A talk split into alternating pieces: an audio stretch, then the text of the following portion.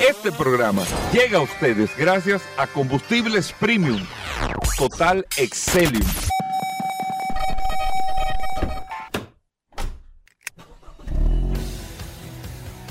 Bienvenidos al programa número uno de movilidad en la República Dominicana. Vehículos en la radio. Bien amigos y bienvenidos a Vehículos en la Radio. Señores, lunes arrancamos la semana, ustedes disfrutando después del sol de la mañana ya este espacio Vehículos en la Radio con tantas noticias y con tantas informaciones que tenemos para ustedes hasta la una de la tarde aquí en la más interactiva Sol 106.5 para toda la República Dominicana y recordarles que estamos a través de todas las plataformas. Usted descarga la aplicación de Sol en su App Store o Google Play. Sol FM descarga la aplicación y ahí está compartiendo con nosotros las noticias, las informaciones, todo lo relacionado con este mundo de la movilidad usted lo tiene en este espacio Vehículos en la Radio. Mi nombre es Hugo Vera, es un honor, un placer estar compartiendo con ustedes en el día de hoy muchos temas, eh, muchas noticias interesantes para arrancar hoy lunes este espacio y toda una semana cargada de mucho contenido que usted no se lo puede perder. Agradecer a nuestros amigos del WhatsApp que en el día de ayer domingo que había carrera de Fórmula 1 y Juan Carlos Padrón ahorita nos hablará del Gran Premio de Austin, Texas, en los Estados Unidos de la Fórmula 1. Usted tiene el WhatsApp el 829-630-1990, 829-630-1990 para que pueda compartir con nosotros y ahí tener lo mejor de la información de la mano de Paul Mazueta que tiene el WhatsApp, Paul. Gracias Hugo, gracias como siempre por la oportunidad que me das de compartir contigo todos los días en este programa Vehículos en la Radio. Gracias, señores, por la sintonía. Hoy es lunes 23 de octubre.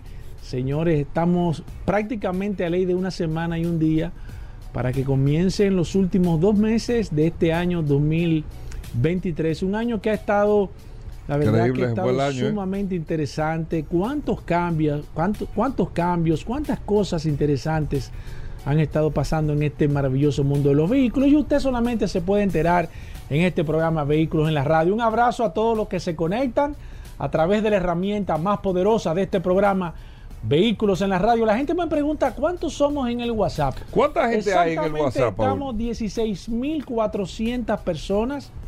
16.400 personas. Probablemente en diciembre llegamos a los 20. Tal vez no. No, no creo, no creo. No es mucho, es mucho para. Bueno, pero todo va a depender realmente. Pero yo entiendo que. ¿Cómo se llega y cómo se logra para.? yo no sé, la verdad es que no hay forma de que tú puedas. No, digo yo, o sea, que los oyentes tienen. Sí, que las personas se registren, mientras más personas. Evidentemente, nosotros llevamos un ritmo bastante interesante. Casualmente, ayer se agregaron dos personas. Ayer el domingo, con algunas preguntas que tenían sobre algunas decisiones de compra que tenían de algunos vehículos. Y esa es la importancia de esta herramienta.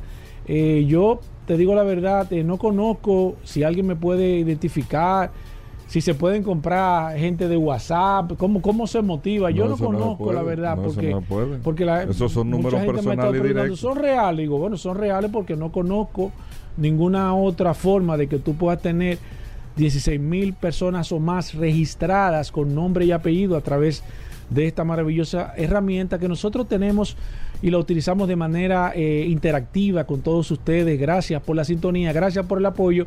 Hoy es un lunes, inicio de esta semana, eh, una semana bastante interesante, acaba de terminar eh, Expo Móvil, la reserva, hay muchos datos, muchas cosas que usted no se puede perder interesante en este apasionante mundo de los vehículos. Bueno, de eso vamos a hablar. Miren, amigos oyentes, este fin de semana son dos temas que tienen que ver con la, con la venta de vehículos. Número uno, este fin de semana fue Pomóvil Van Reservas.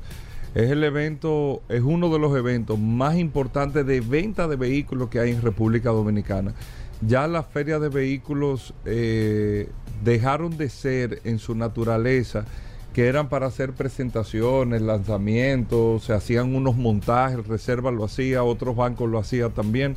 No menciono los otros bancos en, este, en esta ocasión porque para respetar el espacio de Reservas ya vendrán otras actividades de otros bancos, pero anteriormente las ferias de vehículos se hacían y tú tenías como una exposición y unos montajes eh, y era muy chulo, la verdad que era muy chulo, pero eh, al final la naturaleza de esto es venta y eso se entendió y después de la pandemia se entendió más que el objetivo era tener buenas tasas, vender, hacerlo lo más costo efectivo y el Reservas eh, lo está haciendo.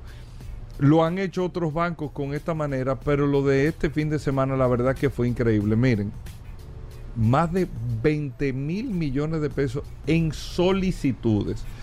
Usted sabe lo que usted tener más de 20 mil millones de pesos. O sea, personas a nivel nacional que solicitaron créditos. Que esos créditos que solicitaron, por ejemplo, tú vas a comprar esta jipeta y tú estás solicitando un préstamo de un millón y medio de pesos, un millón de pesos, 800 mil pesos, dos millones de pesos, lo que sea, 500 mil pesos. Todo eso en solicitudes englobó solicitudes, no aprobaciones, solicitudes, más de 20 mil millones de pesos. Entonces, cuando usted tiene ese esquema de solicitud, eso le deja decir muchas cosas.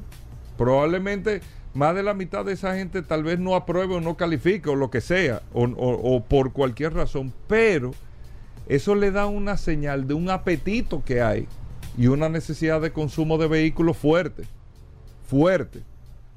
Es un apetito que hay y una necesidad de consumo de vehículos. No estoy hablando de vehículos de lujo, ahí hay camionetas, carros de trabajo, ahí hay de camioncitos, van, de todo ahí hay. Ahí hay de todo englobado. Pero tú tener solicitudes por encima de los 20 mil millones de pesos, le deja saber cómo está el dominicano enfocado en el tema de vehículos. Usted lo podrá ver positivo por un lado, negativo por el otro. Hay muchos puntos de vista de verlo, pero yo lo veo de en la parte, lo estoy poniendo en la parte económica. Usted tiene un, un apetito fuerte. El país tiene un apetito fuerte de consumo hay una confianza en el consumo también, porque hay gente en otras ocasiones que te decían, Concho, toma un préstamo ahora y aquí había una incertidumbre, Paul, tú te acuerdas, pero yo no sé qué es lo que va a pasar, que yo siempre siempre había un misterio. No, no, no. Hay una confianza. Es la esos son los números que están ahí. Hay una confianza en el consumo, hay una confianza en tu poder hacer un crédito a mediano y largo plazo no hay tema, no hay sobresalto, hay estabilidad, la moneda está súper estable, la tasa de interés estable. No hay tema con eso. Eso, eso, es para observarlo por ahí. Pero de esos 20 mil millones de pesos, se aprobaron créditos por unos 7 mil millones de pesos. Creo que eran, yo leí que eran 7 mil millones de pesos. Lo que tenía entendido y eso me lo dijeron altos ejecutivos del banco en el fin de semana, que había, eh, el, había como un tope que era llegar hasta 5 mil millones, porque no sabía que el banco se ponía un tope, Paul. O sea, hay un tope una meta. una meta, pero no se pasan de ahí. Porque tienen como un presupuesto para eso, no es prestarlo loco, ¿no? Exacto, la cartera que tienen. Yo tengo, exacto, yo tengo 5 mil millones para prestarlo. exacto. De las reservas que tengo, de esto que lo otro.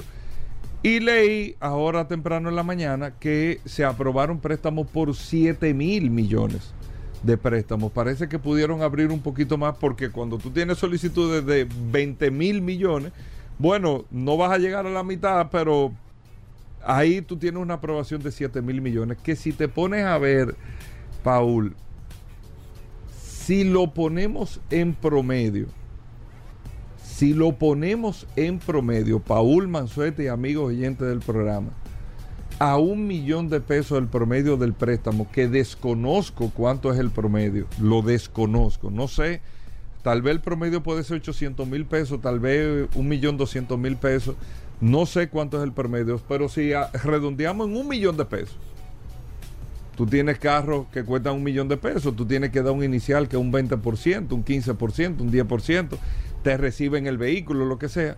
Si tú lo pones en promedio para que ustedes puedan hacer un número, tener una idea de un número, una idea, si queremos saber cuántos carros se vendieron en la feria. Eh, que esa es la, pregunta al final, ¿cuántos carros se vendieron en la feria? Si ponemos un número promedio, lástima que el curioso, yo le voy a preguntar ahorita al curioso, no, con el tema del ah. promedio del ah, préstamo. Pero si tú lo pones en promedio un millón de pesos, estamos hablando de que en este fin de semana se vendieron 7 mil carros. A la razón de un millón de pesos aproba- aprobando 7 mil millones de pesos. Fueron 7 mil carros. 7 mil carros que se vendieron. Eso es mucho carro, Paul. Demasiado. 7 mil carros, estamos hablando de que este fin de semana se vendió casi el 25% de lo que se vende durante todo el año se vendió este fin de semana. Oigan bien, como el 20%, no, no el 25%, como el 20%, 18 o 20% de lo que se vende en el año entero se vendió este fin de semana. Desde el, bueno, la, la feria venía con preaprobaciones una semana antes, pero póngase usted jueves, viernes, sábado y domingo, se vendieron 7 mil carros aquí en la República, o vehículos en general, aquí en la República Dominicana. Así que fue un éxito. El mercado está muy activo, había inventario, eso ayuda mucho. Todos los concesionarios tenían inventario disponible. Nosotros que está con Toyota, la Delta Comercial el viernes aquí, haber estado con la gente de GMG el jueves, el miércoles con la gente de Magna, y ver que todos tenían inventario. Todos tenían inventario. O sea, tú tenías Villalona que te diga, no, cualquier producto hay. Eso es muy raro en marcas así que son tan calientes y de tanta búsqueda. Yo creo que eh, los únicos que no tenían un inventario disponible para entrega en un producto en particular era Chevrolet con la Tahoe, que tiene una demanda demasiado alta y creo que se le había agotado el inventario. Pero después todos tenían inventario y eso ayuda mucho con la, con la participación de ventas. Me, estoy esperando un dato, no sé si lo ten- pueda tener antes de que se termine el programa, de cuál fue la marca que más solicitudes tuvo. Estoy esperando ese dato y si lo puedo tener de aquí ahorita o si no, ya mañana se los comentaré. ¿Cuál fue la marca? Me dijeron cuál podía ser, pero como eso fue el sábado que me dijeron, no quiero decir hoy por, por si acaso las cosas cambiaron, eh, pero me dijeron cuál fue la marca. El año pasado la marca de mayor venta en la feria de reserva fue Changán la marca de mayor venta. Y este año yo le digo, le, de- si no lo tengo de aquí a que se termine el programa, ahorita yo le digo para darle ese dato sustancioso así en este espacio vehículo en la radio. Pero bueno, muchas cosas interesantes en el día de hoy. Vamos a hacer una breve pausa, venimos de inmediato, no se muevan. Ya estamos de vuelta. Vehículos en la radio. Bueno, señores, la Fórmula 1, aquí está Juan Carlos Padrón, el hombre de la Fórmula 1. Bienvenido a Vehículos en la Radio, las prácticas, la clasificación, la carrera. Bueno, eh, cuéntanos un poco de este fin de semana de Fórmula 1. Gracias Hugo, gracias Paul, eh, Aníbal que se acaba de ir. Sí, este fin de semana tuvimos el Gran Premio de Austin en el Circuito de las Américas. Recordemos que fue el primer Gran Premio que se cele- o el único Gran Premio que se celebraba en los Estados Unidos en el 2012, luego de que Indianapolis se fue en el 2007. ¿Tú recuerdas la carrera de Indianapolis en el 2007? Sí, sí. Bueno, eh, en, antes del 2007, incluso la del 2005 o 2006, que fue descalificar, se descalificaron todos los Yo neumáticos estaba Michelin. chiquito, sí. ¿Cómo chiquito? bueno, el, el- el- el caso es que ya tenemos tres gran premios en los Estados Unidos y este no es solamente el único, pero en el circuito de las Américas en Austin, un circuito donde se adelanta bastante. La primera curva es, parece un estadio de amplio eso, que por ahí pueden Sí. pasar hasta cinco Pero carriles. ¿qué es? No, es súper amplia. Sí, pero que digo que, que cerrar la curva, que Ah, bueno, tú dices el giro, tú el dices el giro, giro, el giro, giro, sí, porque el- el- el- los carriles son súper amplios. eh, ahí pero es una un pista que se presta para rebasar, porque es muy sí, sí, amplia. es muy amplia, es muy amplia. Dice, hay, hay, hay muy buenos ¿Cuál es el tema que hay con la goma? Porque vi que en una curva como que si tú te salías a las cuatro gomas, como que no sé, No. como Los límites de pista están en todos los circuitos ruteros. Eh, los urbanos, obviamente, los límites de pista son las propias, la- las propias, las la propios valla. muros, los Ah, propios los muros, muros. las propias vallas. Pero en, lo- en lo- en los, en los circuitos ruteros, tú tienes los pianos, que son como esas franjas blancas y rojas, que parecen pianos, teclas de piano, eh, que te marcan los límites de la pista. ¿Qué pasa? Anteriormente tú tenías grava, tú tenías eh, grama, y si tú te salías, la propia grama, la propia grava, te penalizaba. O sea, porque tú perdías velocidad. Exacto. Ahora tú casi no pierdes velocidad, eh, velocidad porque son escapatorias asfaltadas. Entonces lo que hacen es el límite de pista. Si tú las cuatro ruedas salen de, de las rayas blancas, que donde están los pianos, se te anula esa vuelta en el tema de clasificación y si lo haces en carrera, tienes tres salidas de pista hasta que te digan bandera eh, blanca y negra. Si lo vuelves a hacer, tienes una penalización de 5 segundos. Entonces, eso es lo que pasa. Eso, pasa en los circuitos ruteros. Yo digo, volvamos a las gramas, volvamos a las gravas. Quizá la grava no, porque puede ser a veces más peligroso. Eh, pero que la penalización sea que tú pierdas velocidad, porque sal- sales de la trazada ideal, sales de- de- de- del asfalto y pierdes tracción. Eh, eh, y, y nos quitamos esto de los límites de pista, de que Sí, penalización, estaban porque toda la desluce- cámara enfocando eso. desluce un poco desluce un poco el tema de, Sí. de la competitividad de que tú no sabes si, si un piloto eh, realmente se llevó la pole position una clasificación o, se la- o lo van a descalificar como ocurrió realmente este fin de semana con Verstappen en la clasificación Eh, y bueno recordemos que este fin de semana teníamos sprint o sea dígase el viernes la clasificación con solamente una, una sesión de libres en vez de tres libres teníamos una sola sesión de libres. Una sesión de libres que fue caótica, por ejemplo, para equipos como Aston Martin, que no pudieron rodar porque primero venían con un paquete de mejoras muy muy arriesgado porque cambiaban suelo, cambiaban alerones, cambiaban pontones, eh, cambiaban sidepods, o sea, cambiaban muchas cosas y no pudieron probarlo porque apenas pudieron dar siete vueltas con el monoplaza de Fernando Alonso y con el de Lance Stroll casi nada realmente, o sea que eso se vio en clasificación que le afectó bastante porque primera vez que eh, los Aston Martin el viernes no pasaron de la Q1, los dos, eliminados, 17 y, y- y 19 creo.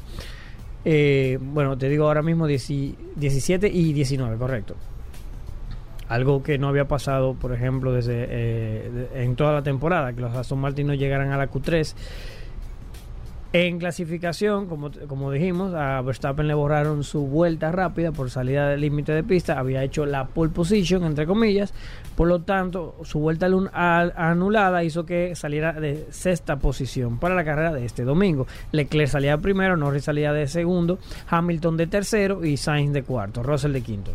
Entonces, ¿qué, qué, qué pasó? El domingo, bueno, antes del domingo tenemos que hablar el sábado de la carrera del sprint. El sprint shootout, que es como una mini clasificación, Verstappen se, re- eh, se reivindica y hace la pole position, Leclerc queda de segundo. Eso quiere decir que el Ferrari iba muy bien a una vuelta, porque el viernes queda de primero, segundo, y el, y el sábado en la mini clasificación también queda de segundo. Hamilton sigue quedando de tercero en ambas clasificaciones. Y hay que decirlo, el Ferrari iba muy bien, pero en carrera tuvo lo que ha tenido en, en todas las últimas... eh, la, la- la que ha sido la tónica incluso desde el año pasado. Desgasta mucho más los neumáticos que sus rivales, Sí. el Ferrari, y pues tuvo un bajón de rendimiento. Eh, en la carrera del sprint el sábado, Verstappen quedó de primero, Hamilton quedó de segundo, le, le adelantó a Leclerc como, como por tema de, de neumáticos y Leclerc quedó de tercero. En la carrera del domingo, en Ayer. la carrera del domingo, que fue realmente la importante y, y realmente estuvo muy interesante. Norris adelantaba, adelantaba a Norris salía de segundo y Leclerc salía de primero. Norris se adelantaba en, en la primera, en la primera, en la salida, adela- adela- adelantaba a Leclerc. Leclerc, Leclerc, eh, por su parte, iba perdiendo rendimiento por el tema de los neumáticos. ¿Qué es lo que pasa? Hamilton, señores, el Mercedes venía con mejora para Austin y Mercedes realmente tenía, para mí, para mí, y creo que para muchos también se dieron cuenta, el monoplaza más rápido. Ajá. Sí, el Mercedes, Mercedes. tenía el monoplaza más rápido en esta carrera, ¿Cómo? pero vamos a poner entre comillas porque hubo algo con Mercedes después. Eh, vamos a adelantar. Quedó de segundo.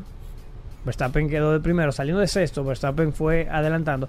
Le pudo pasar a Norris porque el McLaren iba muy bien, muy rápido con los neumáticos medios, pero cambi- cuando cambiaron al neumático duro, ya el ritmo del McLaren prácticamente Se se, des- deslució totalmente. Y es lo que vemos, que tú ves el, el- el- eso pasa de circuito a circuito y, y- y dependiendo de los neumáticos, dependiendo de los reglajes, pasa con un equipo, pasa con otro, pero con el, el Red Bull es perfecto prácticamente en todo.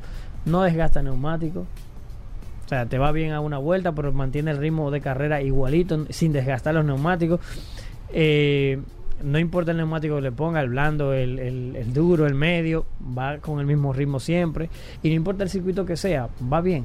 Solamente en Singapur tuvieron un, un pequeño Sí. desliz con el tema de los reglajes, que parece que no acertaron con, con los reglajes, pero luego tú has visto que ha sido en todas las carreras, el, el- el- el Red Bull es un, es un monoplaza casi perfecto, porque no tiene fallos.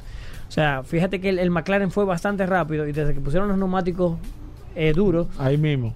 el, el ritmo Cogían para cambió. atrás. El ritmo cambió. Hamilton iba muy bien, pero raro en Mercedes falló con la estrategia. Quisieron hacer una, una parada muy larga para ver si hacían solo una parada, cuando era un circuito claramente a dos paradas, lo había dicho Pirelli, eh, que era la estrategia más rápida, y eso hizo que Hamilton perdiera velocidad, eh, perdiera tiempo con, con Verstappen y Verstappen le pudiera haber hecho el, el, el undercut. Y terminó detrás de Verstappen cuando tuvo que entrar, porque había perdido mucho tiempo por alargar la parada, el, el- rendimiento de los neumáticos, pero bajó bastante y hizo que eh, Hamilton, Verstappen la adelantara. Pero aún así, la carrera hubiera tenido una vuelta más, una vuelta más, y Hamilton hubiera adelantado a Verstappen. Ah, Sí, terminó a dos segundos realmente de distancia, pero le fue recortando muchísimo. Con una vuelta más le hubiera terminado eh, de, de ¿qué recortar. hubiera pasado? Para mí sí. Con una vuelta más, una, una o dos vueltas más. ¿Qué fue lo que pasó Hamilton le, le- le hubiera, le- le hubiera adelantado. Pues bien, la carrera terminó. Verstappen primero, Hamilton segundo y Norris de tercero. Sainz terminó de tercero. eh, perdón, Norris terminó de segundo, Sainz de tercero. ¿Cómo la cosa? Ah, ¿por qué?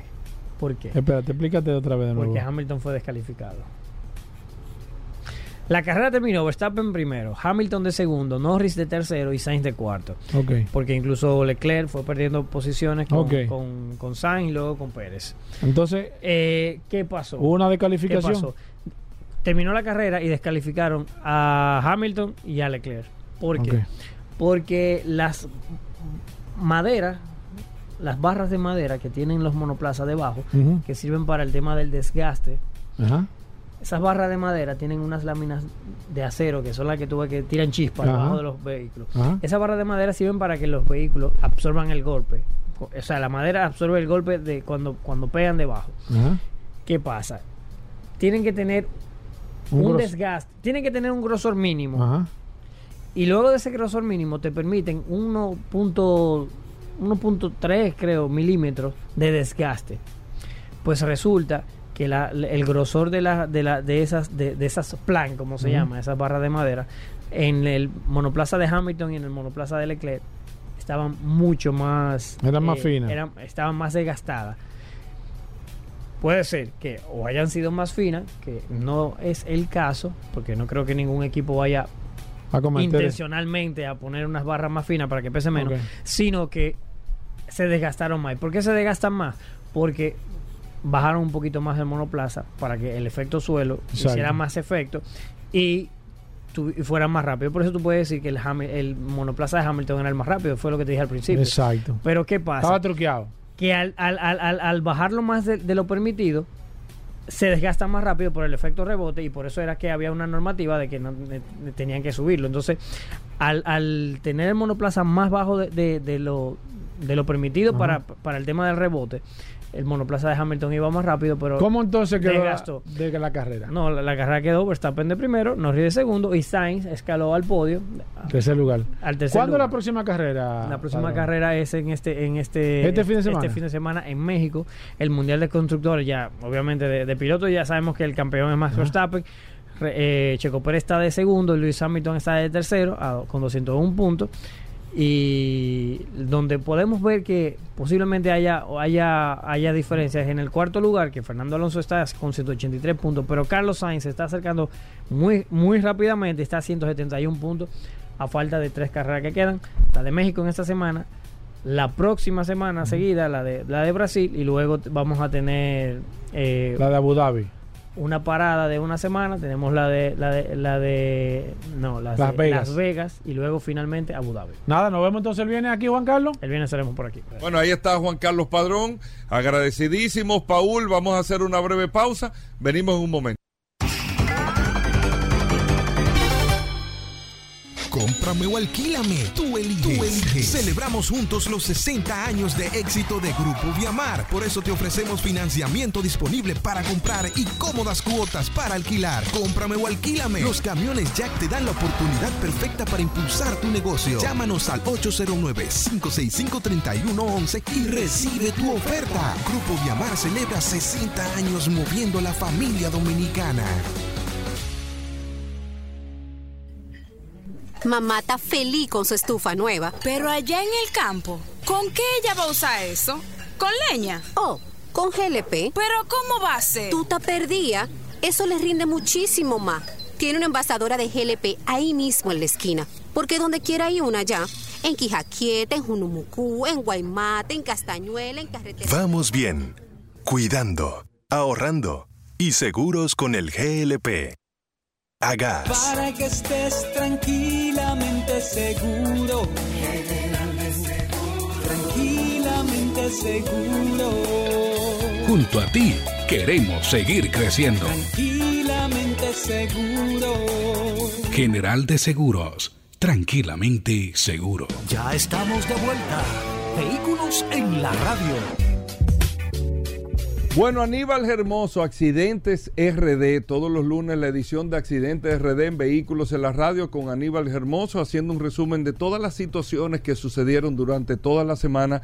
Y el objetivo, recuerden, de este segmento es que usted puede escuchar, ver todo lo que recoge Accidentes RD para que tratemos de no repetir, aprender y no repetir estas acciones. Bienvenido, Aníbal Hermoso. Gracias, Hugo. Gracias, Paul. Como siempre, agradecido de llegar a la audiencia de Vehículos en la Radio para llevar los temas que llamaron más la atención en situaciones del tránsito, de, de, de accidentes y claro que de comentarios. Y es precisamente con lo que quiero comenzar mi intervención y, con el permiso de, de, Dari Terrero, porque nos no vamos a ir un poquito a la ley, a las 3 y 7, ya que algunos seguidores eh, me, han enviado mucho eh, un video de una situación del tema de exceso de velocidad y me gustaría que prestaran mucho atención a este comentario porque cuando he hecho comentarios anteriores, siempre tratando de ser objetivo, siempre tratando de, de, decir no lo que no lo que piensa Aníbal, sino lo que dice la ley, lo que dicen las normas de tránsito, encuentro reacciones a veces negativas porque cuando tú no escuchas lo que cuando no te dicen lo que tú quieres escuchar, tú sientes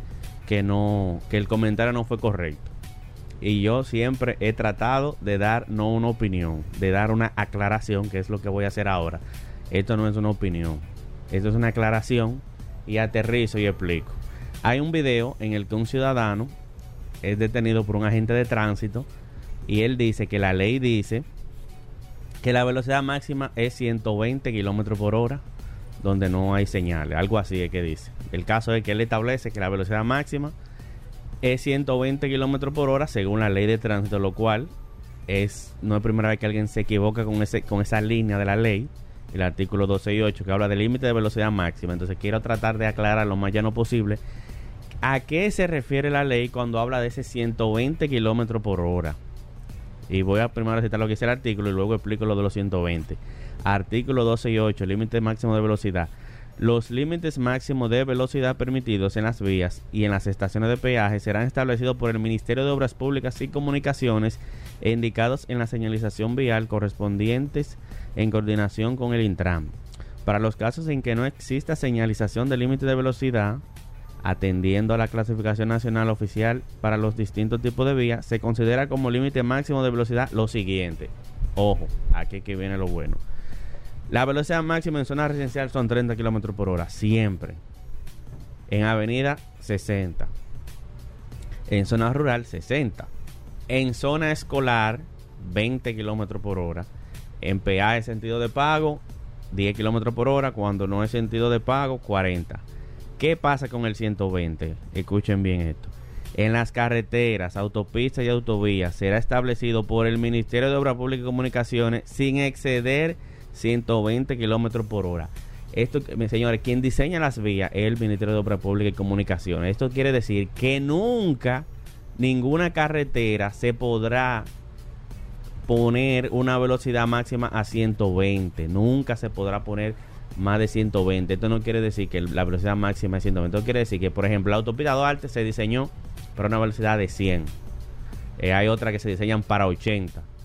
pero nunca se va a diseñar que sobrepase 120. Cuando se diseña una carretera con esta velocidad, se le colocará, pero nunca podremos pasar de esta velocidad máxima de 120. A la fecha no hay ninguna carretera cuya velocidad máxima sea 120. Para que me entiendan, es el límite mayor al que yo podré asignar una velocidad máxima, pero a la fecha no hay ninguna carretera con esa asignación de velocidad máxima 120. Si lo entendieron, déjanos saber por el WhatsApp de Vehículo en la Radio. Si no lo entendieron también, que se lo volvemos a aclarar. Pero no quería dejar pasar eso porque Claro. muchos seguidores Sí. me lo han enviado. eh, y qué bueno que, han que- estado preguntando. Sí, y realmente le agradezco la confianza porque ellos escriben y, y me piden aclárame eso. Exacto. Es importante que están interesados y están buscando la información. Esa es la idea. Exacto. Para eso que está Accidente RD. Claro, y, y, y- y no- y utilizamos la herramienta Claro. de, del WhatsApp, que Claro que es sí. bastante útil para eso. Mira, en el quinto centenario, eh, otro tema interesante es que denunciaron algunos moradores de Villa Juana que un grupo de hombres lo mantienen en zozobra cometiendo fechoría en el quinto centenario. Fue viral cuando un grupo de tigres, así mismo que hay que decir, un grupo de tigres arrojaban eh, objetos a la vía para que los motoristas se detengan. Aparentemente En el con quinto centenario, Sí, al bajar el elevado eh, del quinto, arrojaban cosas eh, en la vía con intenciones de que los motoristas se detengan y quizá vehículos también para, Para aprovecharse. para aprovecharse y y, atracar. y- y hacer su, Exacto. su diablura.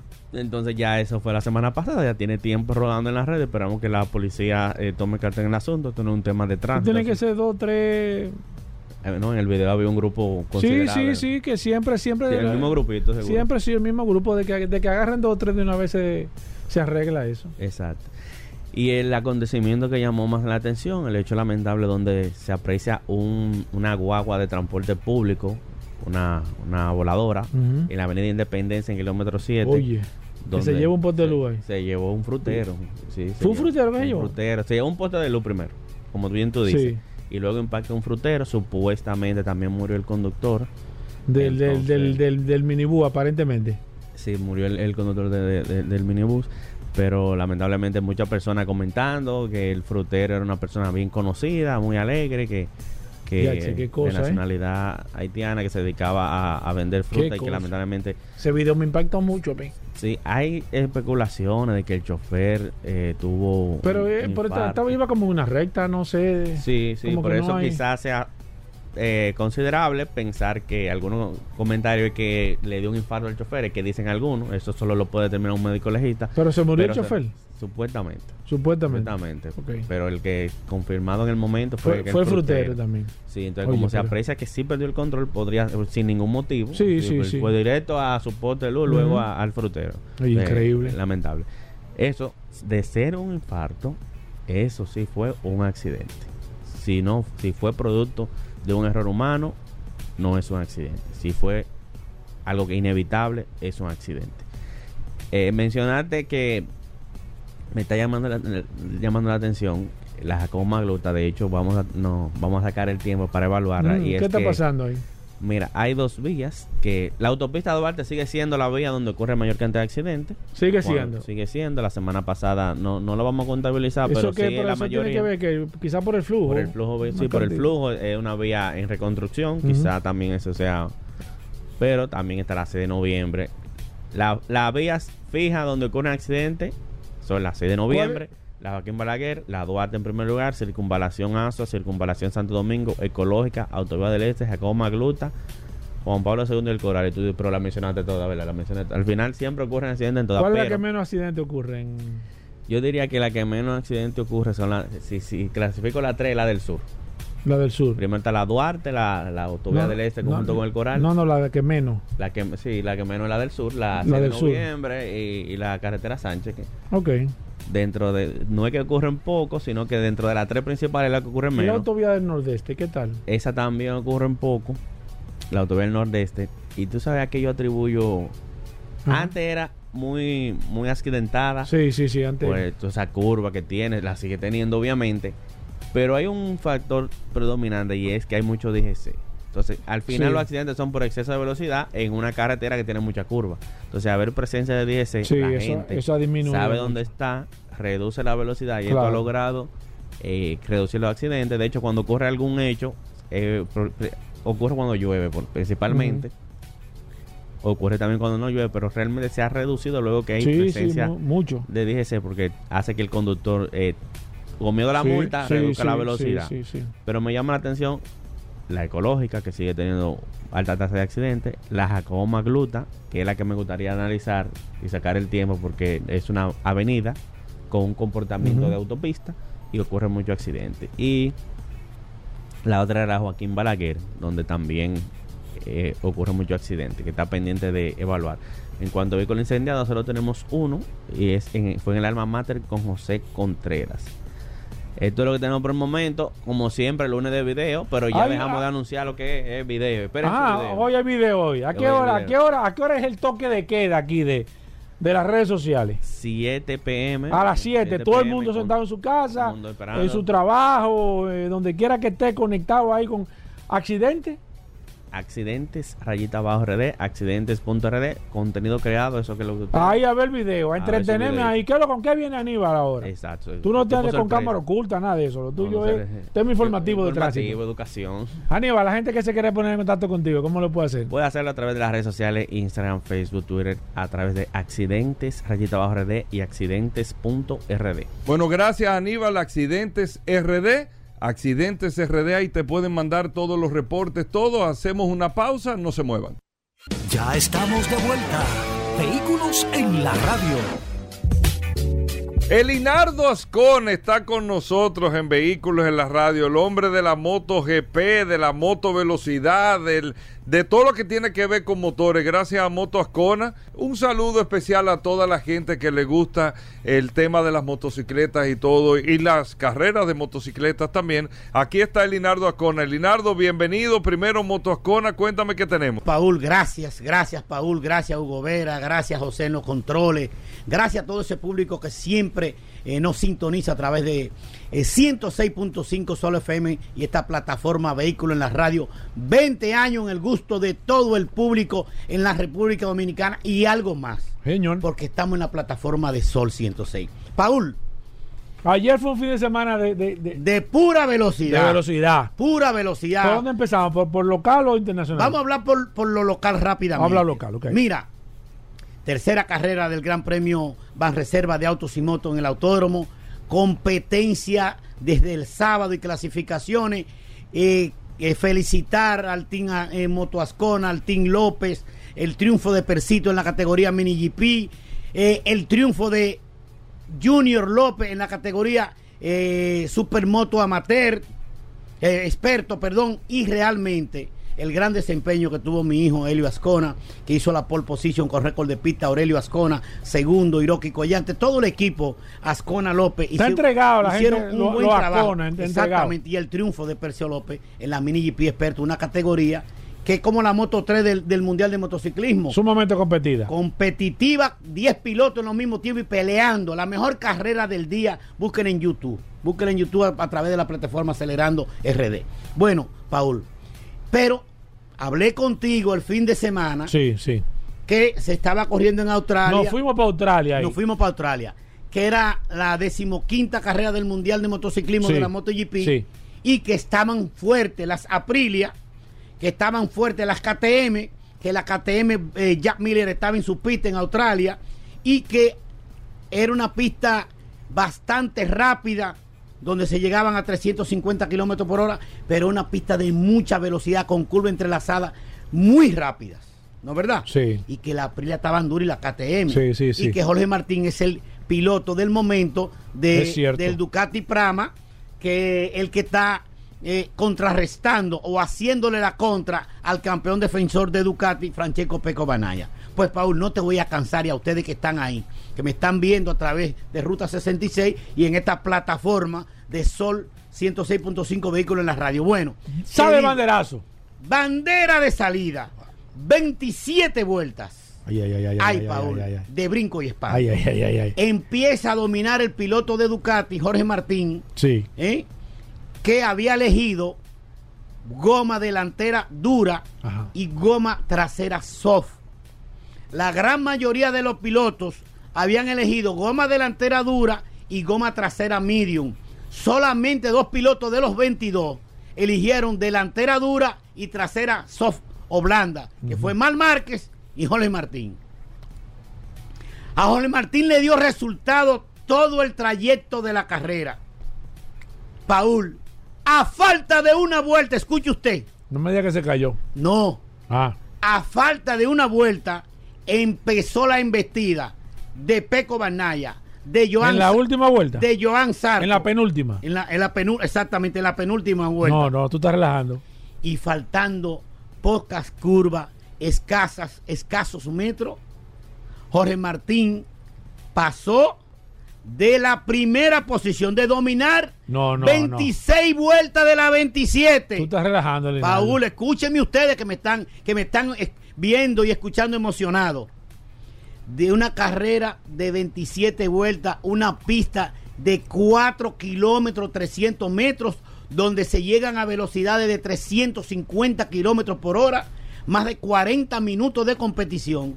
Bajó, bajó el rendimiento de la goma blanda de Jorge Martín, empezó a patinar, llegaron la gente que habían elegido goma Miriam detrás y le pasaron el rolo a Jorge Martín. estás. Ganando la carrera, el piloto, compañero de Jorge Martín, Joan Zarco, la segunda posición para el otro piloto de Ducati, el campeón defensor, Francesco Peco Banaya, y otro piloto de Ducati, Fabio Di Antonio, del Team Gresini, quedó en la tercera posición. Jorge Martín quedó cuarto. Y ahora el campeonato se distancia el campeón defensor, Francesco Peco Banaya, de Jorge Martín, de 27 puntos. Sigue en la tercera posición del campeonato Marco Besecchi y en la cuarta posición ahora sube Joan Zarco. El francesito, hay dos franceses en el Mundial Sí, de Motociclismo. sí, sí. Joan Zarco fue campeón dos años consecutivos de Moto 2. Eh, otro francés que es Fabio Quartararo del equipo de Yamaha que fue campeón de MotoGP 2021. Dos franceses en el Mundial de Motociclismo. Joan Zarco tiene ciento y pico de carrera en el Mundial. Nunca había ganado una carrera en la máxima categoría. ¿Cómo? Oye bien, él acostumbra a hacer un, a hacer un salto mortal cuando gana. Y tenía ciento, había hecho más de 10 podios. Eh, Había hecho más. Pero más- nunca había ganado. Nunca había ganado. Ganó y el hombre dio el salto mortal, bello, eh, aplaudido por todo el público. eh, una pista bastante fría, una pista con mucho viento. La carrera, la carrera principal que estaba programada para el domingo fue cambiada para el sábado por la dirección de carrera y los organizadores. Y la carrera sprint que se corrió el domingo, Paul, tuvo que ser suspendida por las inclemencias del tiempo. Del tiempo. Demasiada lluvia. ¿Cómo que del, que, que del el campeonato? ¿Cómo es el campeonato? Bueno, el campeonato, faltan cuatro carreras. En dos semanas vamos a Indonesia, un circuito eh, nuevo prácticamente, que es la segunda carrera del mundial de este circuito. Eh, y Francesco Banaya, el campeón defensor, ahora tiene 27 puntos por encima de Jorge Martín, cuando faltan eh, prácticamente 175 puntos de las carreras principales. Todo está abierto, porque recuerda que cada carrera son 25 puntos para el ganador, 20 para la segunda posición y 16 puntos para la tercera. Y así van eh, disminuyendo los puntos del campeonato. Hasta que el número 15 queda en un punto. O sea, lo primero. Todavía no hay nada definido. Todavía no hay nada definido, pero como está tan peleado Sí. y el piloto que está eh, haciéndole la contra al campeón, porque de eso se trata, no es que de que gane un solo todo el tiempo, es que haya competitividad, que Sí. haya riña, que tú veas el pleito en pista y tremendo espectáculo entre Fabio Di Antonio, Joan Zarco, Jorge Martín y Francesco Peco Banaya. Te dije el viernes, ustedes que están ahí lo pueden Sí, buscar sí, sí, cierto. que iba, no aparecieron las KTM, no aparecieron Increíble, las Aprilia. increíble. El poderío, la potencia, el seteo de la marca Ducati predominó. Tres pilotos al podium. Joan Zarco, el francés. Francesco Banaya, segundo. Y Fabio Di Antonio, tercero. Tres Ducati. Dije, podium pleno de Ducati. No me equivoqué, Paul. Así mismo es, Elinardo, recordar Moto Ascona. ¿Tú Bueno, sabes de Moto eso? Ascona que está ubicado en la Isabel Aguilar 194, sector de Herrera, con todos los tipos de repuestos, gomas, batería, lubricante, para tu motocicleta, para tu pasola, para tu four wheel, las gomas, algunas piezas de four wheel, los filtros, para los carros de golf, las gomas, usted nos llama. va a tener una respuesta clara, concisa, precisa, una solución para tu motocicleta. Moto Ascona con el teléfono 809-880-1286.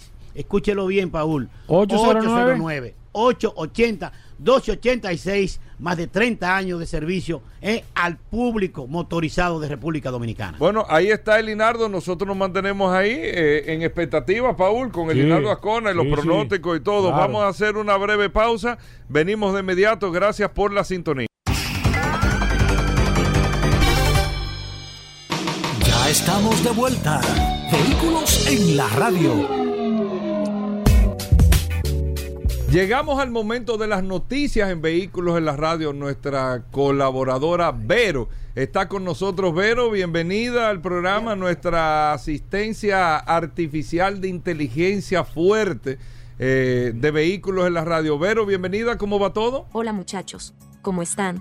Hoy es lunes 23 de octubre, inicio de semana. Yo soy Vero, y ahora vas a escuchar las últimas de las últimas noticias de este apasionante mundo de los vehículos. Hoy, en las noticias, General Motors dejará de fabricar un emblemático y problemático modelo eléctrico. Kia adelanta la llegada de su primera pickup que rivalizará contra Toyota y Ford. ¿Quieres invertir en carros de colección? 30 vehículos para comprar ahora mismo. ¿Cuál es el costo de recambio, en la actualidad, de un banco de batería para un vehículo eléctrico? Aquí te doy los precios. En las nacionales, los vehículos dominan carrera entre las pólizas de seguros. Con estas noticias, arrancamos. En las internacionales, General Motors dejará de fabricar un emblemático y problemático modelo eléctrico.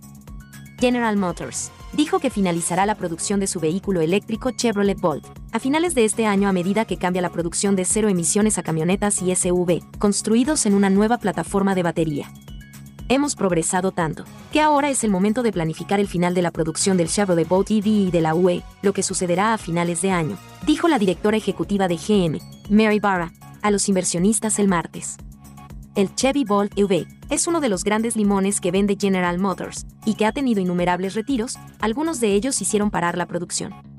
El fabricante de automóviles vendió 38.120 Volt EV en 2022, frente a los 24.828 en 2011 y 19.700 en los primeros tres meses del año.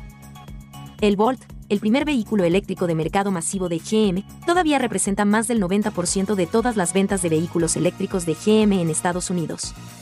Kia adelanta la llegada de su primera pickup que rivalizará contra Toyota y Ford. Se estima que uno de cada cuatro vehículos que circula en el mundo es una camioneta. Las camionetas no son un invento exclusivamente americano, aunque Estados Unidos ha ido mejorando sus cualidades hasta lograr casi la perfección. Aunque sean reconocidos por sus aptitudes para ejercer cualquier tipo de trabajo, en los últimos tiempos están ganando muchos puntos como vehículo recreacional. Cada vez hay más modelos en el mercado, y dentro de poco habrá uno más firmado por Kia. Esto es lo que sabemos por ahora.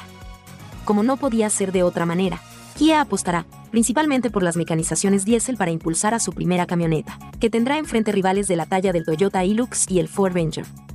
Hoy seguimos con este ranking, que comenzamos el pasado viernes, donde ya dimos 10 de las mejores inversiones en vehículos, hoy vamos a dar 10 más, y son.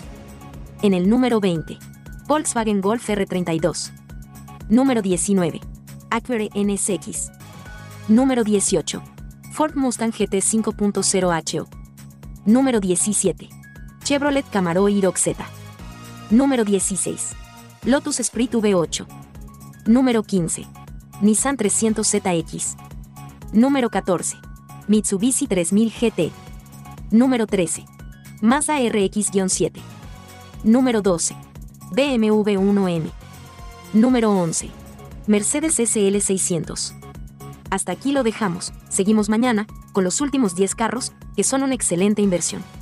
¿Cuál es el costo de recambio, en la actualidad de un banco de batería para un vehículo eléctrico? Aquí te doy los precios. Ford Mustang, 6.895 dólares. Volkswagen ID, 4, 8.730 dólares. Tesla Model S, 12.030 dólares. Rivian, 13.298 dólares. Cadillac Escalade IQ, 22.540 dólares. RAM 1500 Rev, 25.853 dólares. En las nacionales. Los vehículos dominan carrera entre las pólizas de seguros. Las pólizas de seguros un invento creado para la protección colectiva ante riesgos, puede dar una idea de cuáles pertenencias son más apreciadas por las familias y la sociedad.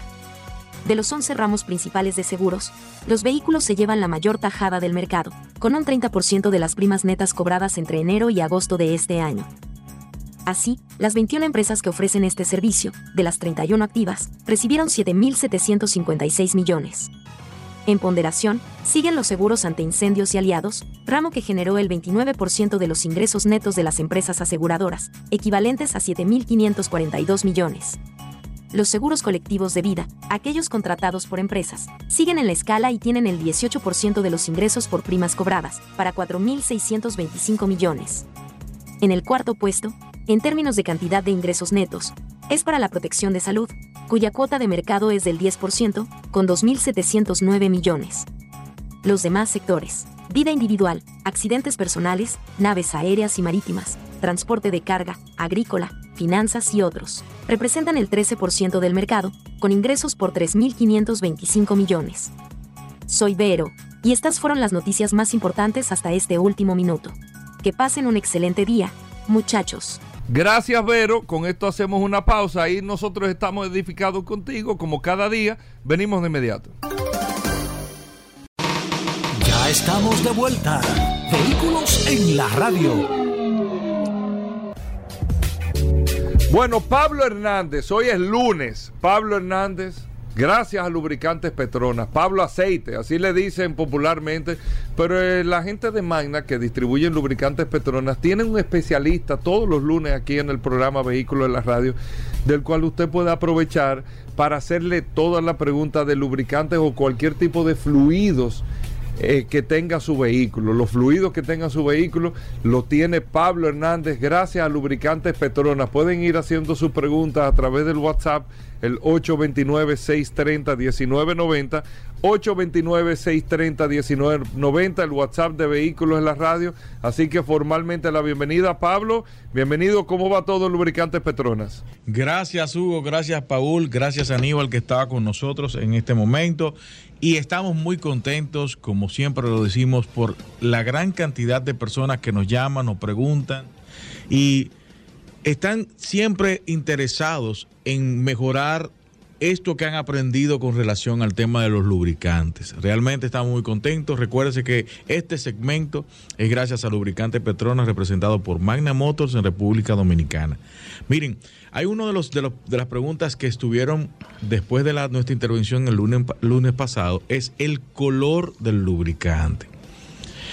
¿Cómo yo puedo determinar qué está pasando dentro del motor por el color del lubricante. ¿Y eso se puede evaluar, Pablo? Pudiera ser un determinante en, algún, en algunas condiciones, pero no siempre podremos nosotros determinar la vida o lo que le queda de utilidad, de vida útil a ese lubricante por el color.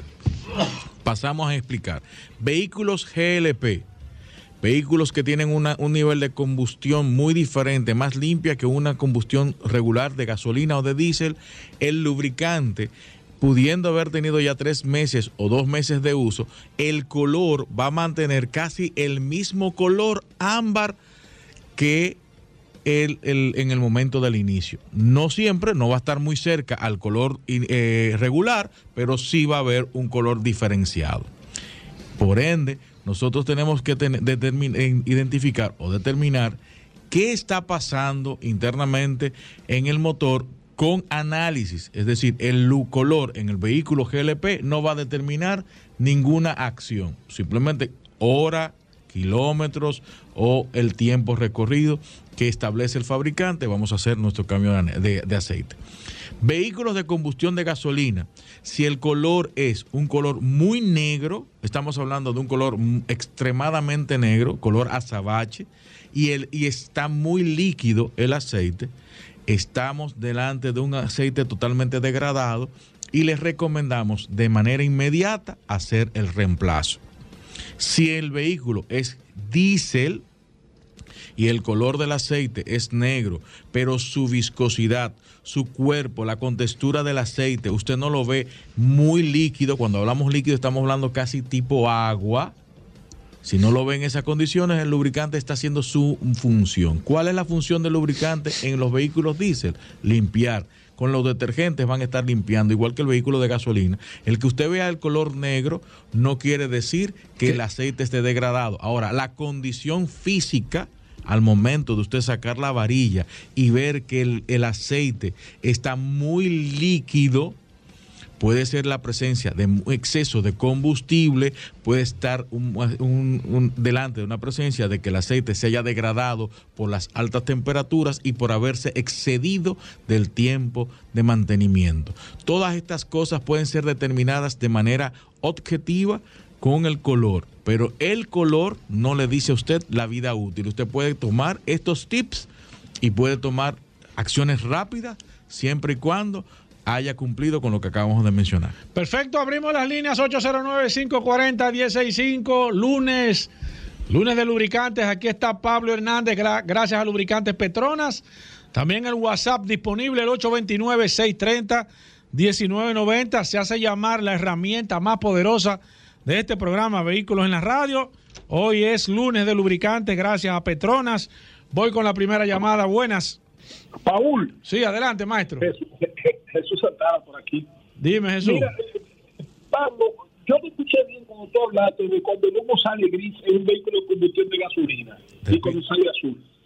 Ok. Y cuando sale azul. Perfecto. Que dijiste hace un momento que el lubricante, que- ¿cuál es la No, diferencia él- cuando él sale está gris? hablando, creo que del Y humo. cuando, el- y, y cuando el del humo. Sí, es del humo. Y, y el, y, el, y el humo azul. Sí, es. eh, Ah, sí, tiene que ser del humo. Es del humo. Que Sí. estamos, vamos a buscarle el dato en un momentico para poder eh, de- darle el color azul. Casi siempre es un exceso o una falta de, de oxígeno de la combustión está en. Problemas en la mezcla. En la mezcla. Y cuando está muy negro, hay un, hay un exceso de combustible, ¿ok? Hay un exceso de combustible. Ahí, ahí va a determinar, de- dependiendo... Ve de- buscando eso, Pablo, en lo que, en lo que seguimos aquí. Voy con el WhatsApp 829-630-1990. Dionisio Domínguez dice: Hola, buenas tardes, Pablo. A una Isuzu D-Max se le puede cambiar la grasa de la transmisión y cada qué tiempo. Grasa se se llama grasa, pero es en aceite de transmisión. Lo que pasa es que una viscosidad muy, muy fuerte en algunos, cuando son... eh, Parece una miel de abeja. Cuando son transmisiones mecánicas, se le, llamaba grasa de transmisión al 80W90, 85W140. Ciertamente es una viscosidad mayor que la que utiliza un aceite de transmisión automática. Es un aceite, son aceites ambos, son viscosidades más fuertes. Ahora bien, ¿Qué va a pasar siempre y cuando sea una transmisión mecánica? Debe serse reemplazar por lo menos a los 60, 70 mil kilómetros, igual que el diferencial, pero los diferenciales se revisa y se tiene que también hacer su reemplazo por lo menos a los 75 mil kilómetros. Perfecto, voy con esta. Buenas. Buenas. Alejandro. ¿Qué pasó, Alejandro? ¿Qué tú estás haciendo, Alejandro, ahí? Voy con el WhatsApp 829-630-1990. Mira, me está preguntando el tema de- del, del kilometraje de las transmisiones CBT, Pablo. Que cada qué tiempo debe de cambiarse una transmisión con CBT. Va a depender mucho del tipo de, de mecánica o de la- del motor, o perdón, del fabricante de la transmisión, porque en algunos casos puede estar en el rango desde los 35 mil hasta 50 mil kilómetros para hacer el reemplazo. Ya. Perfecto. Eh, una transmisión mecánica, Pablo. ¿Lleva el mismo lubricante que una transmisión automática? ¿Cuál es la diferencia? ¿Con cuál, ¿Cuál se le da mantenimiento cada qué tiempo? ¿Cómo funciona? Me están preguntando aquí. La transmisión automática utiliza un hidráulico, o es un aceite hidráulico de alta presión. Las transmisiones mecánicas utilizan una, un aceite que es mul- multigrado, utilizan dos Son viscosidades. diferentes. Son viscosidades diferentes, son aplicaciones diferentes y va a funcionar de manera distinta igual que el mantenimiento. El mantenimiento de una transmisión mecánica va a estar entre 35, 40 mil, 60 mil kilómetros dependiendo del fabricante y las transmisiones automáticas, algunas están entre 60, 75 y 80 mil kilómetros, siempre y cuando hagan sus mantenimientos según los, indicadores que establece el fabricante. Voy con esta. Buenas.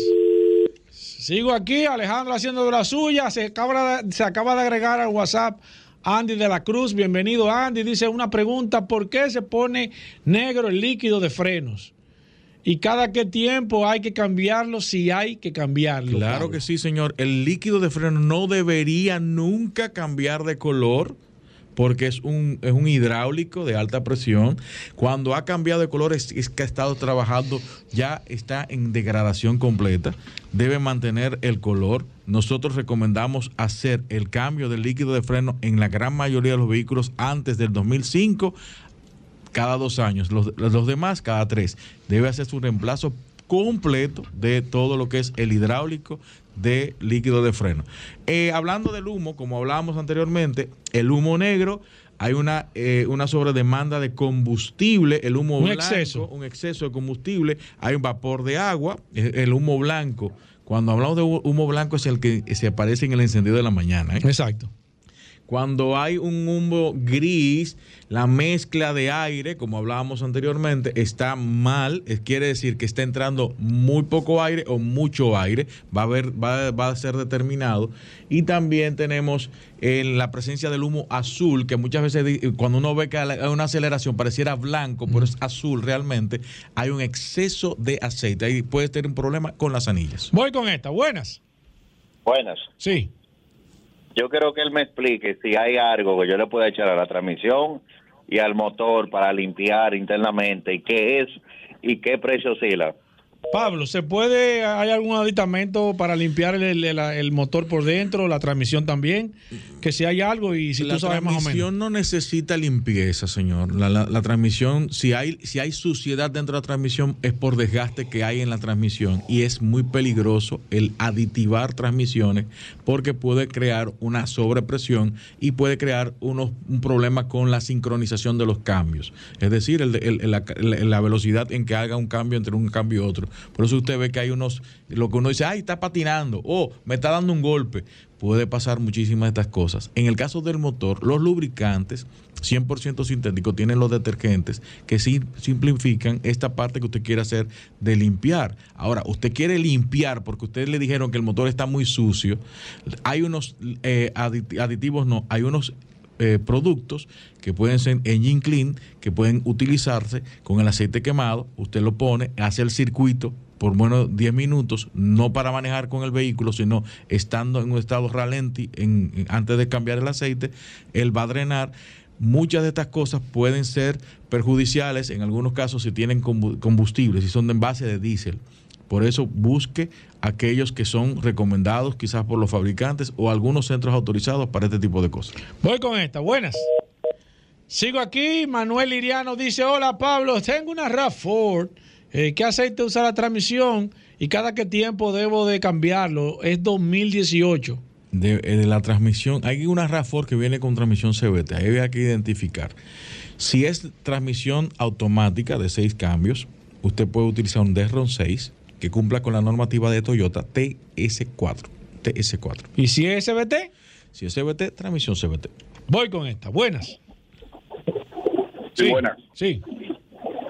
Una pregunta clave. Yo me imagino que la han hecho muchas veces, pero... No importa, señor. Ahora, ahora es importante porque usted la está haciendo.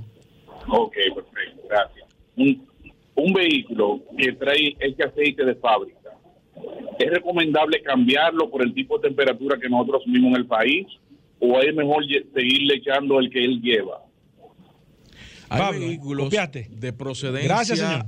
nosotros importa, hay, hay importadores que traen vehículos desde Estados Unidos cuya región eh, hay un rango de temperatura que man- está también establecido por el fabricante que por región la viscosidad se varía. ¿Cuándo variamos la viscosidad? Viscosidad en frío. Hay viscosidad de 0W. 20 o 0W o 0, o 0W30 en algunos, algunos vehículos, esa viscosidad de encendido es la que se varía. Cuando usted va al rango de temperatura en el manual, casi siempre los vehículos coreanos y japoneses, aquí en nuestra región, andan con una viscosidad diferenciada en, el, en el- lo que va adelante, en el antes del W, para establecer los rangos de trabajo aquí. En algunos casos, Toyota y Hyundai recomiendan, si es 0W20, 5W30. Miren que aquí estamos cambiando el 5W, el, el antes de la W y el que viene después. ¿Por qué? Porque son estos tres modelos o tres marcas que trabajan diferenciada con una temperatura en Estados Unidos y otra en nuestro país. Corea, los vehículos coreanos, Hyundai y Kia y algunos modelos de Toyota. Perfecto, sigo aquí con el WhatsApp, dice aquí... eh, ah, ok, perfecto. Te voy a contestar en un momento a Diego, que me está haciendo una pregunta sobre, sobre los puntos de la licencia. Déjame tomar esta. Buenas. Sí, buenas. Sí. Mira, eh, para un Chevrolet Tahoe 2010. Un Atajo 2010. Sí, el aceite, que nosotros le tenemos aceite, pero para preguntar si debe ser sintético o semisintético. ¿Me han dicho eso algunos?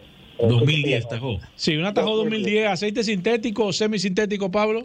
Recuérdese que estos vehículos eh, trabajan en, altas temperaturas y recomendables el 100% sintético. ¿Por qué? Porque va a resistir la temperatura de trabajo de nuestra región y la exigencia que usted le pide a su vehículo para el desplazamiento. Por eso 100% sintético siempre va a ser el más recomendado. Wilson Moreta dice aquí, aceite recomendado para una Ford Runner 2012, Pablo. 5W30, señor. Voy con esta, buenas. Eh, bueno, la misma persona de la, aceite con la temperatura. Para una Honda 2016, Mantente ¿Qué la temperatura, mantente la, te- el- el- el- la viscosidad que viene de Estados Unidos. Este, por eso decíamos, hay tres marcas, Kia, Hyundai y Toyota. En el caso de Honda, mantener la viscosidad tanto en Estados Unidos como aquí, 0W20, señor. Perfecto, gracias a, mi amigo Orozco que nos está escribiendo aquí. Eh, parece que Dionisio Domingo no escuchó la pregunta, te contesto ahora por el WhatsApp, Dionisio. Eh, Milton Torres dice, ¿a qué se debe un humo abundante en el encendido de mi vehículo y luego se estabiliza?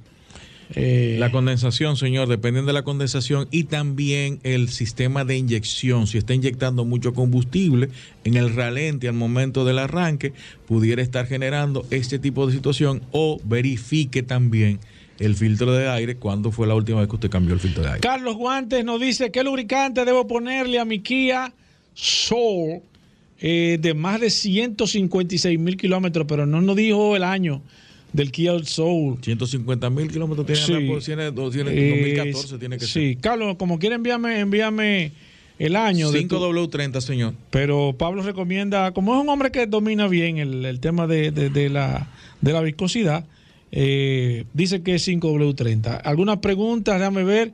Te contesto ahora, Luis. Eh, hola, Eduardo. Déjame ver qué dice. Perfecto. Un, un saludo para Félix.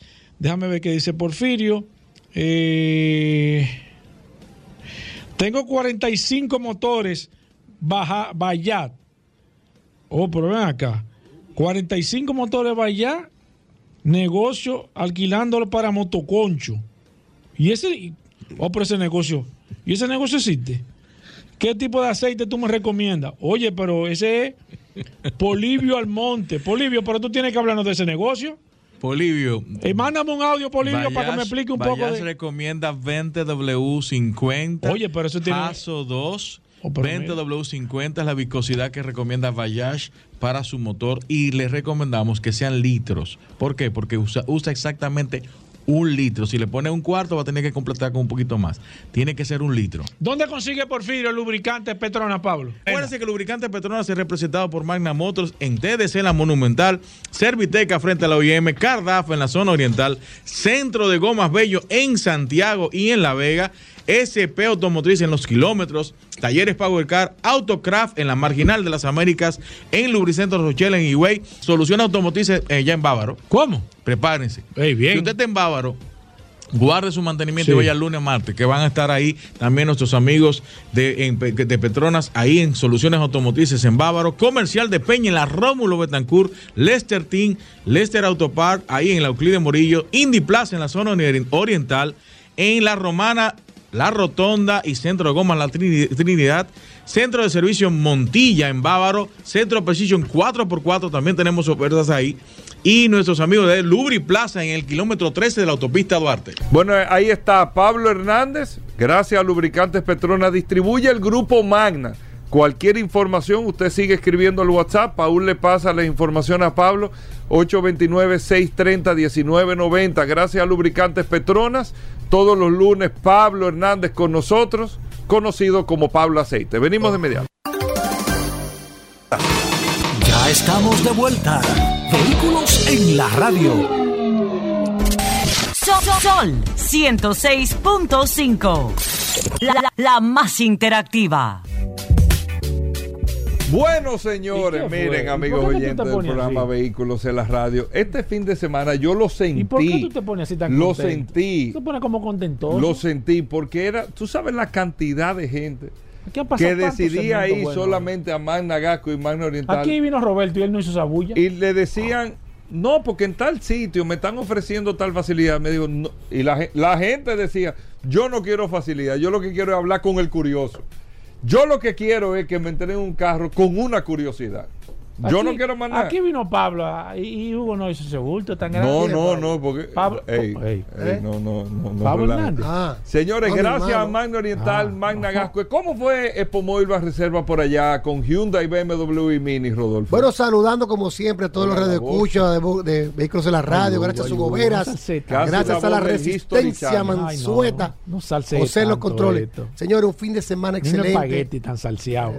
agradeciendo a todos nuestros clientes nos dieron el apoyo, a todo el equipo de Banreserva que nos estuvo visitando por allá por la sucursal este sábado. La verdad es que estamos muy agradecidos con todos nuestros clientes y que continúen con las ofertas que vamos a, te- a tener en Manda Oriental y Managacue. Porque adivina cuál oferta continúa, Gobera.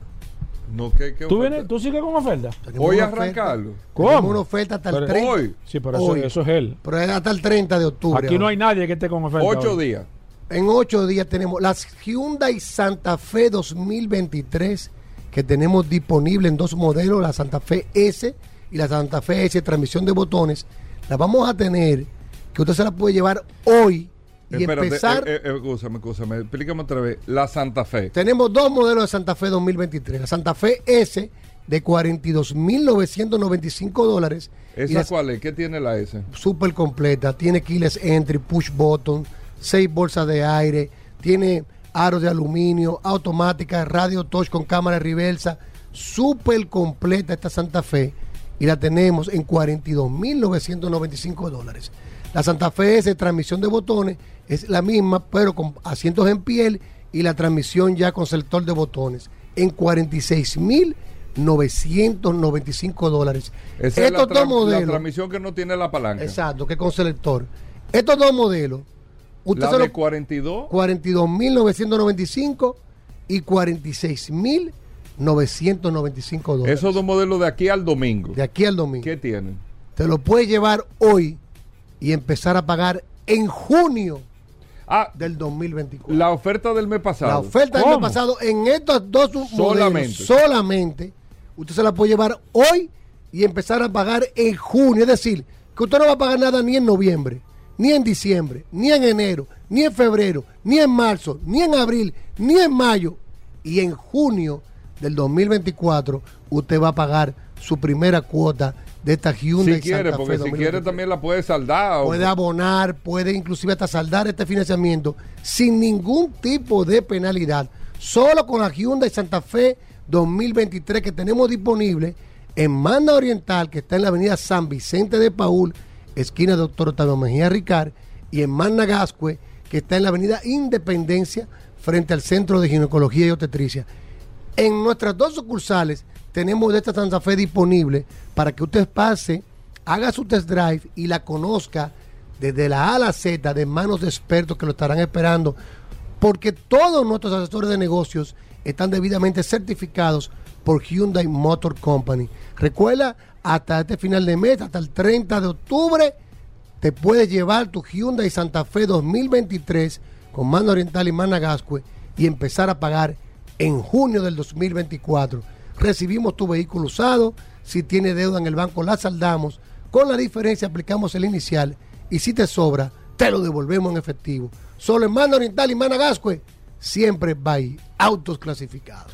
Bueno, ahí está. 809. 224-2002, 809-224-2002, 809-224-2002 y síguenos en las redes arroba mando oriental arroba autos clasificados Bueno, RD. Hugo. 809 224 Hugo.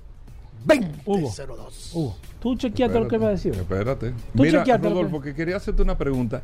El, el préstamo promedio, yo estaba hablando de un tema al principio del programa, pues vi que el Reserva anunció que apro- la aprobación, o sea, aprobado, las solicitudes fueron una cosa, que fueron más de 20 mil millones de pesos en solicitudes en la feria, pero aprobado unos 7 mil millones de pesos en aprobaciones. El promedio en un préstamo de un vehículo en la feria, ¿qué, qué tanto puede ser? ¿Monto un millón de pesos? Ese, tú Sí. ¿O cuánto Yo- tú crees que es el promedio? El promedio viene siendo de un 50 a un 60% promedio de lo que del valor del vehículo. Pero, Es decir, pero que si el vehículo sigue un millón de pesos. Un millón de Sí. pesos es el promedio de Sí, precios. un millón, un millón doscientos. Se vendieron sí. 7 mil carros, ¿eh? Sí, sí. 7 mil vehículos en general. Fue un palo. Sí, no, no, la feria. Es que el- la feria de Reserva se caracteriza porque es la feria de los dominicanos, Gobera. El Banco Sí. de Reserva hace un gran trabajo. Felicitamos a todos los equipos eh, porque la verdad que se fajan. Pues Sí, sí, es cierto. Bueno, ahí Hugo, está. Bueno. Despídelo, que este, este programa está muy Gracias bueno a hoy. Magna Oriental, Magna Gasco, la gente lo estaba Hugo. esperando. Ay, ¿qué es lo que está Nos pasamos el Oye, fin de semana ¿Qué es lo que están esperando? desorientados con la falta ¿Pero de quién? información. ¿Quién es? ¿Quién es? Pero automáticamente llega el lunes, la ¿Quién gente sabe que tiene como ese es, es como ese cargador adicional para tú tener la oportunidad no, de- no. del conocimiento, No, no, no, de tener el, no, el néctar, pero hay que oír cosas aquí. de tener la pulpa de la fruta. El tuétano de la información. Este segmento Ay, Dios mío, ay, Dios mío. solo Ay, atiende. curiosidad. Atiende de Tú sabes, Gobera, que estábamos en feria, que no tenemos mucho tiempo de. Ay, Hugo, No, Ro- ay, Hugo, te lo estoy diciendo. Llévate de mí. Un lunes difícil. Un lunes. Pero tú sabes No, qué sucedió. difícil, Arrancando. Mira, ¿cómo fue la fiesta En octubre de de- de- ¿Quién se ganó el motor? Yo, Yo ni estaba fui, esperando yo no, que Pues no me lo gané yo porque No te no te llamaron. llamaron. No me Es que tú llamaron. Estuvo muy buena la fiesta, ¿Tú se llenó chequeaste? de gente. Los rosarios rompieron. pero no me llamaron. No te llamaron. Bueno, pero ese es el juego. Uno gana. Pero ten cuidado si fue que te que lo están dejando para hoy. Para No, no, se, se, para se- llamarte hoy, Hugo. se realizó. Tú sabes, Hugo Vera, ¿qué sucedió en octubre? Un 22 de octubre del año 1879. Algo muy importante. ¿Qué sucedió más? Tú que eres la Sí, enciclopedia. tantas cosas que, ha- que han pasado de aquí Tomás allá. Edison presentó la bombilla eléctrica. Eso no lo sabía nadie aquí. La bombilla eléctrica fue La presentada. registró Tomás Edison. La presentó al público. sí. Porque O sea, que venía, no fue él que la él inventó. compró una patente, pero él fue Sí. que la perfeccionó Sí. y él fue que la, la, la- la demostró al público en, en octubre Tomás 22, Alva Edison. que curiosamente también murió un 18 de octubre del 1991. Ah. Sí, increíble. El mes de octubre es un mes eléctrico. Y hablando Sí. de electricidad, ¿tú viste lo que le pasó al Tesla en, en Escocia, en Edimburgo? No, no vi qué le pasó, hermano. Una pareja fue a cenar a un restaurante. Mientras estuvieron cenando llovió y cuando salió el carro no encendió. Después de varias horas lograron el, el servicio de asistencia, enviaron el vehículo al- a Tesla y de allá para acá vino una factura de 20 mil euros. ¿Cómo? Que ¿Qué se dañó la, la, pila- la, la batería del vehículo porque le entró agua por la lluvia. Pero el- el- los, los propietarios se están quejando porque ellos no son culpables. Y oye la respuesta de Tesla, Oye, que había una advertencia amarilla ese fin de semana, que iba a llover mucho, entonces no podían salir los propietarios de Tesla. Y que la garantía no cubre eso, porque no son culpables del clima. Oye, no, por eso, eh, pásame ¿Eh? esa información ¿Eh? para, yo, para yo escribir. ve tirando que tú, que tú dices que tú, sabes. ey, ten- y lo que está que pasando, lo que cuidado. pasó en San Francisco. Ahora, tener ahí, cuidado. lo que pasó en Yo San creo- Francisco. Yo creo que hay un plan en contra de. No. Sí. Y lo que pasó en San Francisco, en California, con un vehículo autónomo. ¿Tú viste lo que pasó? Sí. ¿Qué, ¿Qué fue? pasó? ¿Qué pasó? Que, ta- que, Que se aceleró solo. No, no, que trancó, eh, no, que llegaron un viaje de vehículo. No, eso, eso pasa cada rato, pero lo que pasó, que me llamó mucho la Bueno, atención, Hugo. fue que hubo un accidente, atropellaron a una señora, Ve un vehículo, ahí. espérate, Hugo. un vehículo atropelló a una señora, porque la gente le gusta esta información. Ve buscando algo. Hugo. Un vehículo atropelló a una señora, Sí. oye esto, Aníbal, Sí.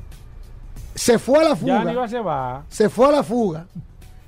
A lo que estaba ella tirada ahí, esperando la emergencia, llegó un robotaxi y se le encaramó arriba y se parqueó arriba de ella.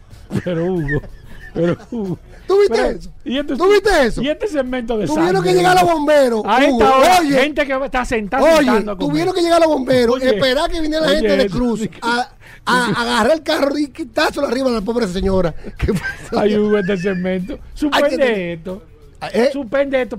Mira, Rodolfo, Hugo, ponlo mira. cada Está dos bien, veces. pero ahora viene la curiosidad. Dos veces a la semana. Vamos, Imagínate, no, por que te está favor, duro. Rodolfo, tú no puedes hacernos quedar así, pues yo tengo No. desde, la, desde las 11. Este, desde que Hugo llegó a las 10 y media. Esto es un dato bueno e importante. Tú sabes que estaba leyendo que el 28 de marzo de Búscate algo 2023 bueno, Hugo.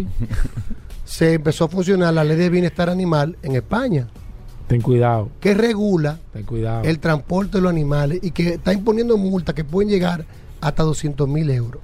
Oye bien, me llamó mucho la atención en la, investigaste. claro, en la parte de cómo tú debes transportar a tu mascota Ay, Hugo. dentro del vehículo. Sí, que eso no se le pone atención, ¿eh? Ah, tú sabes que está prohibido tú llevar tu mascota a la parte delantera, inclusive está prohibido llevarla encima de ti y que la, la posición donde debe ir, por ejemplo, es en la parte trasera con un arnés sujetado y si el- es- el- la mejor posición del vehículo para tú montar tu animal es el piso detrás de los asientos delanteros, porque ahí es el lugar más seguro. ¿Qué sucede cuando el animal... No lo sabía nadie. Espérate. ¿Qué sucede cuando el animal está suelto? ¿Cuál es el peligro? Según un estudio, Ni en el programa Animalandia habían dicho Espérate, eso. ¿eh? porque aquí yo quiero No, quedar- no, de verdad. yo quiero Mira, quedar hay un programa que se llamaba Hay así. una Extrail que se llama la Extrail Pets, que es una, una, una, una Oye, ¿Tú sabes qué, cuál, es, ¿Qué? cuál es el peligro de un animal suelto en el vehículo? que El efecto elefante. ¿Sabes cuál es el efecto elefante? Ay, Hugo. Es que aquí nadie lo sabe. que te dé con la trompa. Cuando tú no estás sujetado por un sé. cinturón Hugo, a una velocidad de 50 kilómetros, tú tienes un choque, tu peso, el peso corporal, se multiplica por 35 veces. Ay, Hugo. Es decir, que un animal, un perrito que pese 20 kilogramos, cuando hay un accidente y está suelto, el efecto elefante hace que ese cuerpo corporal pase a pesar 700 kilogramos. Entonces, cuando el animal está suelto en el vehículo, es un impacto. Imagínate lo que te puede producir. Ahora, yo te pregunto aquí. ¿qué hay aquí que regule el transporte animal en la República ¿Y Dominicana? qué es esto, Hugo? Aquí hay, existe algo en la ley. Y este La ley de tránsito, Dari Terrero, Ey. Aníbal Hermoso, ¿dónde Hugo. están? Seguridad Hugo, vial. Déjalo ahí, déjalo ahí. Señores, hasta mañana. Combustibles Premium Total Excelium presentó